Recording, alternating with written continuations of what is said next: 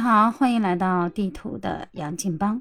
今天呢，聊一聊收废品、卖废品，把自己的贵重物品卖丢了的事儿。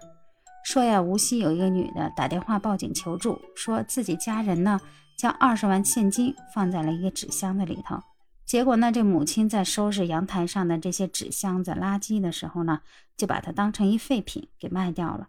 也不知道啊，当时收废品人的信息，民警呢调取了监控。最终呢，找到了收废品的人，而这个收废品的呢，还好还好，万幸啊！人收废品的人说了，表示并不知道里面还藏着这么多钱，幸好呢还没卖掉。最终呢，大家在堆积的这个纸箱子里头，是把那二十万的现金给找着了。好多网友呢也在下边评论了，说是不是全国老人都会捡纸箱卖？他们那代人的乐趣就是比较特别。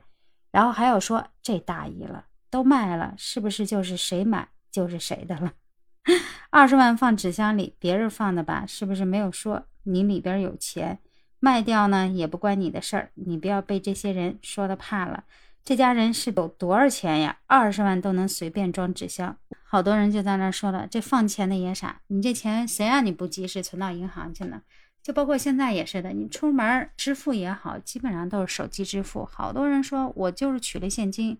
大部分情况下也花不出去，所以说呢，还是奉劝你啊，现金啊少留点儿，把它呢转成虚拟货币啊，存在您的人民币账户里头，那多安全呀，是不是？省得呢现金呢出门还老惦记着，哎呀，我这现金怎么放啊？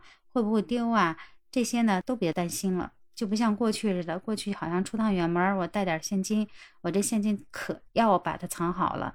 有好多老一辈的记得这现金啊，要么就藏到那个鞋里，哎，放在鞋垫底下，然后臭烘烘的不说啊，要么就是有的人说了，我就放在内衬里头，然后专门还有一种衣服，还给你发明的内侧呢有一个口袋的，你随时呢就能把那个钱给塞进去。现在呢，得亏呢都是手机支付、电子支付，方便了大家的生活，所以呢，这手里的这现金真没必要留那么多。您留那么多的现金，还让贼惦记着，您说这是何苦呢？好了，今天地图的杨金邦就聊到这儿了。如果您觉得地图的杨金邦还不错的话呢，就抬起您的小手，点个关注、订阅、五星好评。今天的节目就到这儿，明天再见。